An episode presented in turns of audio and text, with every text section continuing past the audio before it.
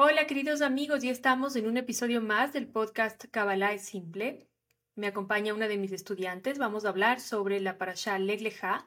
Ella es Marcela Ramírez, nació en Bogotá, Colombia. Actualmente reside en la ciudad de Franklin, en Kentucky, Estados Unidos. Es madre de Daniela y Santiago. Ama cooperar, apoyar a la comunidad, es voluntaria en distintas causas, estudiante de Kabbalah y actualmente se está certificando como terapeuta de Kabbalah de casa. Bienvenida, Marce, ¿cómo estás? Pati, gracias y a todos un cordial saludo. Estoy, este momento le añade dicha a, mi, vida por varias razones. Eh, una de ellas la quiero compartir y es pues la admiración que siento y la inspiración que tú me has dado en este camino espiritual de llevar a mi vida a otro nivel. Y porque bueno, esta paracha es rica, es amplia, eh, describe muchas cosas eh, en lo literal de mi vida y también a nivel eh, espiritual. Así que todos allí con atentos a, y dispuestos a, a, este momento tan bonito. Gracias. No, gracias a ti, Marce, por tu tiempo. Siempre es necesario esta conversación con los estudiantes. Me gusta esta modalidad donde ellos son los que hablan quizás utilizando las palabras que ustedes no pueden transmitirme cuando me escuchan, pero ellos hablan en su nombre también, porque son dudas que yo también atravesé como estudiante y que continúo atravesando, porque yo sigo estudiando, la Kabbalah nunca se termina de estudiar, así que es un eterno caminar, gracias a Dios. Como decía eh, Marcela, la parashá Lech Leja es una parashá muy rica, de hecho es mi parashá favorita, no sé si porque de alguna manera toca mi alma en el sentido de mi camino espiritual, a pesar de que no es la parashá en la que yo nací, yo nací en la parashá Tazria Metzorah, que es la semilla. Tazria, uno de los significados de semilla, pero ahora vamos a hablar de Legleja. Entonces, para empezar, me gustaría, eh, como ya lo hemos hablado en otras ocasiones, ¿no? empezar a darle este aire femenino, esta impregna femenina a todo lo que esconde la, la maravillosa Torah y la Kabbalah. Entonces la parashá se llama Lech Lecha, que es vete de ti, pero Lech Lecha es para los varones. Para las mujeres es Lech Lach. Lech Lach. Entonces es lindo porque es bonito también hacer ese llamado a nosotros. Efectivamente, Lech Lecha es un llamado, que el creador le hace a Abraham, que Abraham es un arquetipo que estudiamos profundamente tanto en las certificaciones de Kabbalah de casa como de Kabbalah del nombre y es algo muy recurrente en el estudio semanal de la Torá. Abraham es una fuerza que se describe por primera vez en esta parashá, en la cual se dice que escuchó una voz interior en la cual se entiende que es el creador que le dice, vete de ti, Vete de ti, vete hacia ti, o sea, vete de ti y vete hacia ti. De hecho, el, este capítulo se llama Vete de ti para vivir. Ese es el nombre que le he puesto, porque necesitamos irnos de nosotros mismos para poder encontrarnos. En un entendimiento arquetípico, netamente, lo que explica esta parasha es que nosotros tenemos que dejar atrás todo nuestro sistema de creencias, el sistema de creencias bajo el cual fuimos educados, que muchas veces no nos favorece en nuestro crecimiento espiritual, no nos favorece en nuestra visión de la vida, sino que más bien nos limita. Entonces es una invitación a dejar ir todo aquello que nos eh, limita, cabe la palabra, nos encarcela, nos tiene esclavizados, que puede ser también toda la parte ancestral nuestra, porque se sabe que Abraham, este arquetipo, esta centella abrámica que todos tenemos, era hijo de un idólatra. Y él, o sea, lo primero que se pregunta es, ¿cómo puede ser que todas estas figuritas que están aquí alrededor tengan más poder que yo, tengan más fuerza que yo? Si yo levanto la mano, agarro una, la tiro por el piso y ¿qué pasa? No pasa nada. Y de ahí sale este entendimiento, este primer entendimiento que es la mayor enseñanza de Abraham para toda la humanidad, que es que todo, en todo está el Creador, en absolutamente todo, pero que además de estar en todo, estamos nosotros en Él, todos también estamos en Él y Él en todos nosotros. De hecho, la palabra que se usa en la Torá es Elohim para describir una forma de Dios, una expresión de Dios, pero no es Dios en singular, sino es dioses, haciendo referencia a que todos los seres humanos somos esta centella divina. Dando un poquito más, un poquito más de contexto, em, algo que también se menciona, una frase que se menciona también en esta parasha es eh, la frase Lech Lanu, que es ven para nosotros. O sea, primero es vete de ti, vete de tu casa, y luego es ven para nosotros. Cuando nosotros salimos de estos pensamientos limitantes, de estas creencias con las cuales fuimos educados, de estas etiquetas que nos pusieron, de estas formas de pensamiento tan arraigadas en nosotros, lo que ocurre es que el Creador puede habitar en nosotros. Creamos una nueva vasija, un nuevo recipiente para que esa luz que tanto buscamos afuera, que tanto buscamos en estos ídolos de barro que pueden ser el dinero, el éxito, el amor de pareja, la misma espiritualidad puede convertirse en un ídolo de barro, tenga una vasija real, un ser humano, un ser humano que sea eh, un ser que transita a través de los valores, un ser que transita a través de una inteligencia comportamental dirigida por la espiritualidad, es una verdadera vasija para ese ven para nosotros. Y es, es también importante entender que este ven para nosotros es esta energía de paz, de protección, de bienestar que sentimos todos, porque muchas veces la gente confunde que Kabbalah o espiritualidad tiene que ver con que vengan los ángeles a hablarnos, que los ángeles nos traigan paz. Y si bien los ángeles son mensajeros, los seres humanos somos mucho más potentes que los ángeles en términos espirituales. Cuanto más percibimos eh, nuestra vida misma como un campo energético en constante expansión, más capacidad tenemos de ver los desafíos desde un lugar diferente, porque los vemos como cosas vivas y no como cosas estáticas salir de nuestras formas de pensamiento de que yo soy Patricia Jurado, que es el chat de mi vida, ¿no? O tú eres Marcela Ramírez de Colombia y esa parte tan literal para irlo elevando a una frecuencia de alma, a una frecuencia de, ok, soy mucho más que esto, soy mucho más que mis vivencias, que mis etiquetas, que lo que me enseñaron, que lo que me dijeron, es lo que nos ayuda a nosotros a vivir lo que enseña Legleja, que es este movimiento de lo conocido a lo desconocido, de la tierra de mis padres, de mi origen, hacia lo que no conozco y, y cuando uno no conoce hay incertidumbre y hay desafío, hacia lo desconocido, hacia lo desafiante, que es lo que aprendemos en, en Kabbalah, en las primeras clases que yo enseño, como nuestro sod personal, nuestro secreto personal. Eso como introducción, Marci.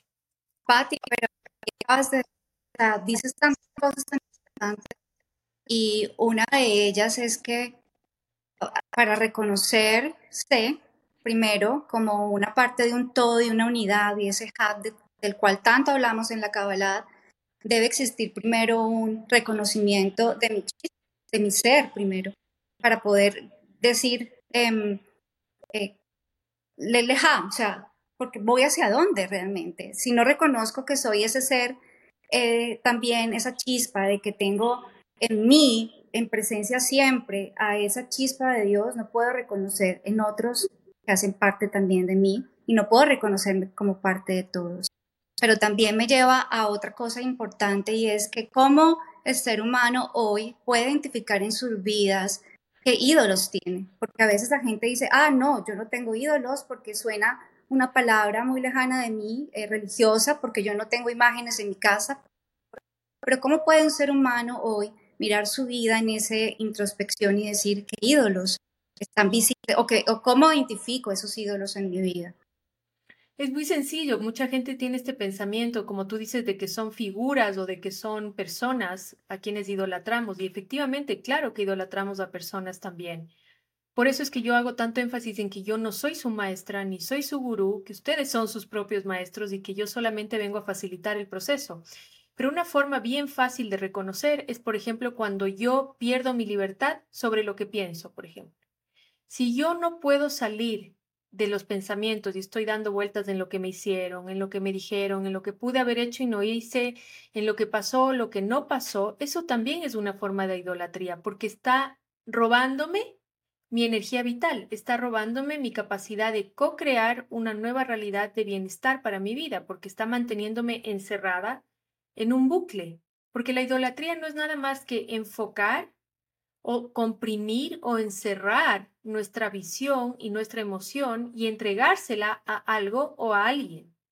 Creer que ese algo o ese alguien es el dueño de mi vida y muchos de nosotros ni siquiera gobernamos nuestra mente, ni siquiera gobernamos nuestras emociones, entonces cualquier cosa que a mí me quita la paz, es ya una señal de idolatría. Clarísimo, Pat. Y eso no se muchas veces, eh, lo vemos algo muy lejano a nosotros. No, la idolatría no está en nuestra vida por eh, una concepción religiosa y es todo lo contrario. Recuerdo también en un poco que lo nombraste claro de que también cuando seguimos apegados al dolor o a eso que nos causó dolor es idolatría de alguna manera. Es idolatría. Idolatramos a aquellos que nos lastiman cuando no los perdonamos, cuando nosotros no somos capaces de dejar ir ese dolor, esa, ese recuerdo amargo, es también una forma de idolatría porque me está quitando mi libertad. Piensen ustedes en los, en los cultos, en las sectas, ¿qué es lo que hacen con sus seguidores? Les quitan la libertad de elegir, les quitan la libertad de, eh, de tomar decisiones por su propio riesgo y por su propia libertad. Les quitan completamente. Entonces, un culto, una secta y la idolatría son todos sinónimos. Si yo no soy capaz de dejar ir el dolor, estoy idolatrando el dolor. Así es. Y es muy fácil decir voy a dejar ir el dolor para no idolatrarlo. Lo que es importante es entender que el dolor nos ayuda a nosotros a convertirnos en mejores seres humanos. Cuando nosotros lo vemos así, como es una herramienta de crecimiento personal, ya le estoy quitando gran parte de su poder sobre mi vida, porque es la herramienta a mi servicio. No es algo que me pasa, no es algo que es justo o injusto. No es algo que no puedo controlar, es una herramienta al servicio de mi crecimiento personal. Y deja, crear ese espacio para poder desde ese lugar hacer algo nuevo. Por supuesto, totalmente. Ahora, ¿qué es importante también en esta parasha? ¿Por qué hace el Leja eh, Abraham? Primero porque solamente haciendo Leja, él podía pasar de Abraham a Abraham, Abraham es un código gemátrico que quiere decir que iba a ser padre de muchos. Cuando él deja atrás todo su ser destructivo, todo su ser autodestructivo, porque nosotros somos la mayor causa de nuestra de nuestro dolor y de nuestra destrucción, autodestrucción. Cuando él deja atrás todo eso, entonces él se convierte en Abraham, cuando el creador le añade una letra G y lo convierte en el arquetipo que es el Padre de todos, ya no es el de muchos, es del Padre de todos, haciendo un llamado nuevamente al entendimiento de que todos somos uno y de que cuando nos reconocemos como uno es cuando nosotros podemos crear una verdadera fuerza de transformación. ¿Qué más que lo que está ocurriendo ahorita en el Medio Oriente entre Israel y Palestina? ¿Hay alguien que puede ganar algo ahí? Nadie va a ganar nada, aunque ganaran una posición geográfica, aunque ganaran una posición política. La pérdida es mucho más grande, porque hay, vienen de un lugar de fragmentación. Y ayer que estábamos en nuestra clase de los días lunes con Natalie, que Marce es mi compañera en esa clase, eh, Natalie nos decía, Natalie da clases todos los lunes para Fundación Kabbalah, son clases permanentes desde Israel. Dijo una frase muy linda, decía, la unidad proviene de afuera, de lo externo, y la fragmentación de lo interno. Entonces nosotros mismos somos los que nos fragmentamos, nos separamos y causamos caos, dolor y sufrimiento. Pero si hay un enemigo externo, como es lo que está pasando en este caso de Israel, entonces ahí se genera unidad. ¿Por qué tenemos que esperar a que eso ocurra, que venga un desafío, un dolor, un enemigo externo, a recordarnos que somos uno con el Creador, que debemos ser uno con nosotros mismos que debemos hacer este proceso de Leglejá. Y otra cosa también muy interesante que se narra en esta parashá y que es importante para nosotros es que Abraham cuando hace todo este viaje de dejar atrás lo que le esclavizaba, lo que le limitaba, de irse de lo conocido hacia lo desconocido, es cuando llega a ser este hombre tan grande y tan próspero económicamente incluso. Sabemos que Abraham también es del arquetipo de la Sefirá de Gesed dentro del árbol de la vida, que es todo el éxito profesional y toda nuestra capacidad de dar y compartir en la vida.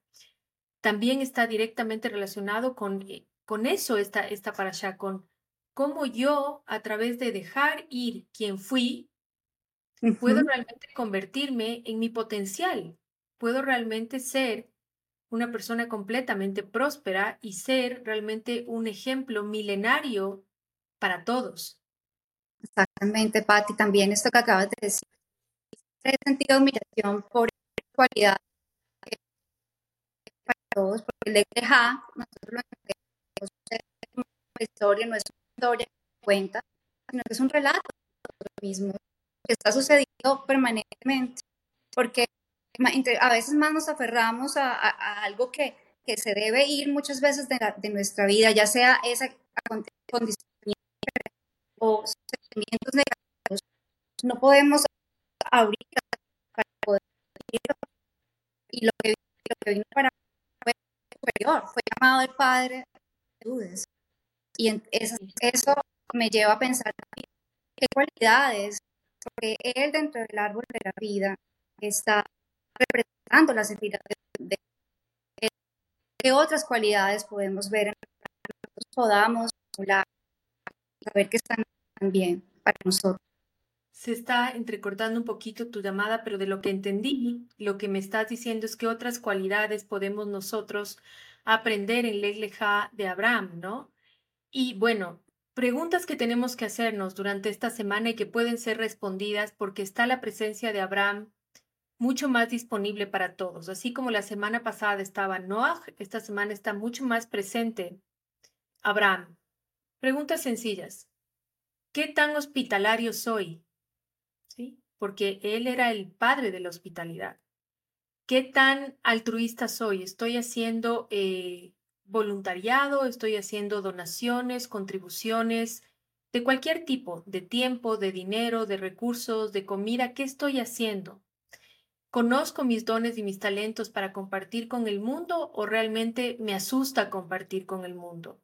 Todas esas preguntas van creando una luz equilibrada, apropiada, dentro de la cefirá de Gesed del árbol de la vida, que como dije está conectada directamente con nuestro éxito profesional, con nuestro éxito económico, con nuestra capacidad de dar a los demás, con nuestra generosidad, con nuestro altruismo.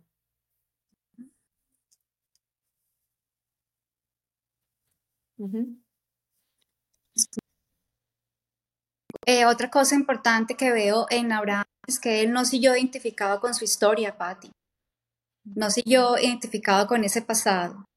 No, y muchos de nosotros eh, no, no, seguimos a un siguiente nivel de sanidad porque queremos seguir aferrados a esa identificación. Nos identificamos de tal manera que, que preferimos seguir ahí eh, con ese pasado a cuestas, ¿no?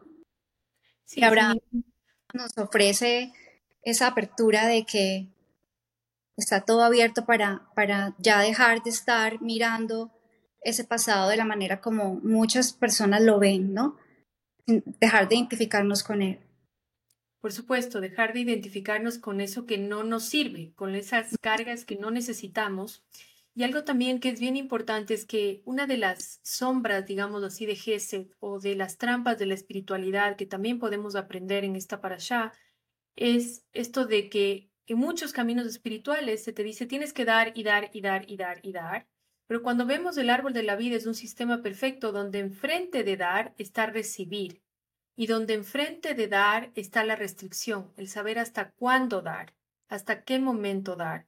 Es bien importante porque es la forma en la que nosotros protegemos esa centella, esa luz del arquetipo de Abraham, la centella abrámica que yo decía que todos tenemos dentro de nosotros, que es esa compasión genuina, esa misericordia genuina por los que no tienen, por los que les falta. Pero si yo estoy todo el tiempo dando y dando y dando, sepan que no están siendo más espirituales. De hecho, están siendo menos espirituales porque están desequilibrando su sefirá de Gesed, su fuerza dadora. Entonces es bien importante entender, yo voy a dar, voy a ser altruista, pero mi deber, mi obligación espiritual es también recibir y también saber restringir ese dar. No solamente dar, dar, dar porque dar es bueno. Hoy hablaba con una estudiante de, de cercana a mí y me decía, es que yo estoy en la casa de mi hija, estoy enferma y siento pan de la vergüenza.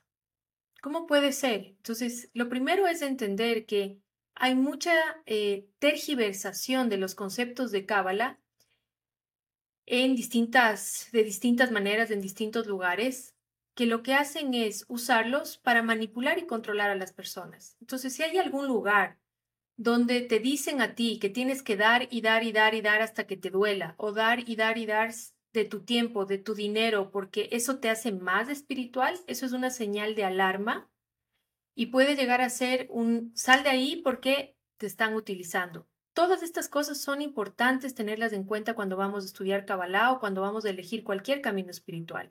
Algo que a mí me gusta hacer énfasis, y lo digo con mucha humildad, es que tengo la libertad, la alegría y el mérito y la bendición de no vivir de esto. Lo hago porque me apasiona. Lo hago porque sé que le hace bien a la gente. Y creo que esa es una libertad muy grande porque por eso es que promuevo tanto la independencia, la libertad espiritual de todos mis estudiantes. Esa es una de las cosas que más me atrajo eh, a la Fundación Kabbalah y a la Escuela de Ingeniería para el Alma. Tenía un poquito de pereza al inicio volverme a unir a un grupo de estudio por una experiencia pasada, pero aquí encontré que eh, este lejá de alguna manera lo vivimos porque también es vete a ti, allí donde encuentras la respuesta, allí en esa conexión profunda contigo, allí donde nadie más sino nos da las herramientas, pero cada uno hace eh, lo que le corresponde hacer, que es ir a, su parte interna, ¿no? Fortalecerte como individuo, eh, conectar con tu alma sin depender de otro ser humano, autonomía espiritual. Autonomía espiritual. Eso es la también, porque es la autonomía de tus padres, la autonomía de tu mente, la autonomía de todo lo que te quite libertad en búsqueda de ese, de ese sot, de ese secreto, de ese potencial que sabes que está ahí, pero que muchas veces no logras identificarlo porque no sueltas las cosas del pasado, que es otra vez la o porque estás todo el tiempo buscando un bastoncito espiritual que te diga lo que tienes que hacer y lo que tienes que decir. Y yo siempre les digo a mis estudiantes, yo no tengo las respuestas, las tienen ustedes, solamente ustedes. Eh, creo que eso es algo muy rescatable de, de la escuela y, y es algo de que es parte del eje de mi trabajo. Yo cuando veo que una persona empieza a depender de mí, inmediatamente le digo, hey, yo no tengo las respuestas, no te puedo decir qué hacer. Traigo, traigo este momento, la manera cuando yo me conecté contigo y tuvimos ese encuentro, aunque yo ya había tenido estudio eh, por la internet y había estado en un grupo de Torah hace muchos años, pero estudié sola muchos años también la Kabbalah y llegó un momento muy fuerte en mi vida que entré en, estaba cruzando la, el duelo de, de la partida de mi mamá y entré en un estado de confusión tan grande y empecé a buscar y encontré una entrevista tuya, Patti, que es, y, y, tu dulce voz me atrajo y simplemente con la presencia de ese día, de tú hacer ese acto, eh, en el momento que me conecté contigo para Cábala del Nombre, eh, ese acto tan, tan simple y sencillo, cuando una persona está en claridad y está en, en paz, eso lo transmite. Y después de que yo colgué contigo me di cuenta que como que todo bajó y pude eh, sentir un poco más de, paz, pero el, acto simple de encontrar una persona que esté en calma, en orden, es como recordarme a mí que yo también puedo estar de esa manera. Pues fue un acto muy simple.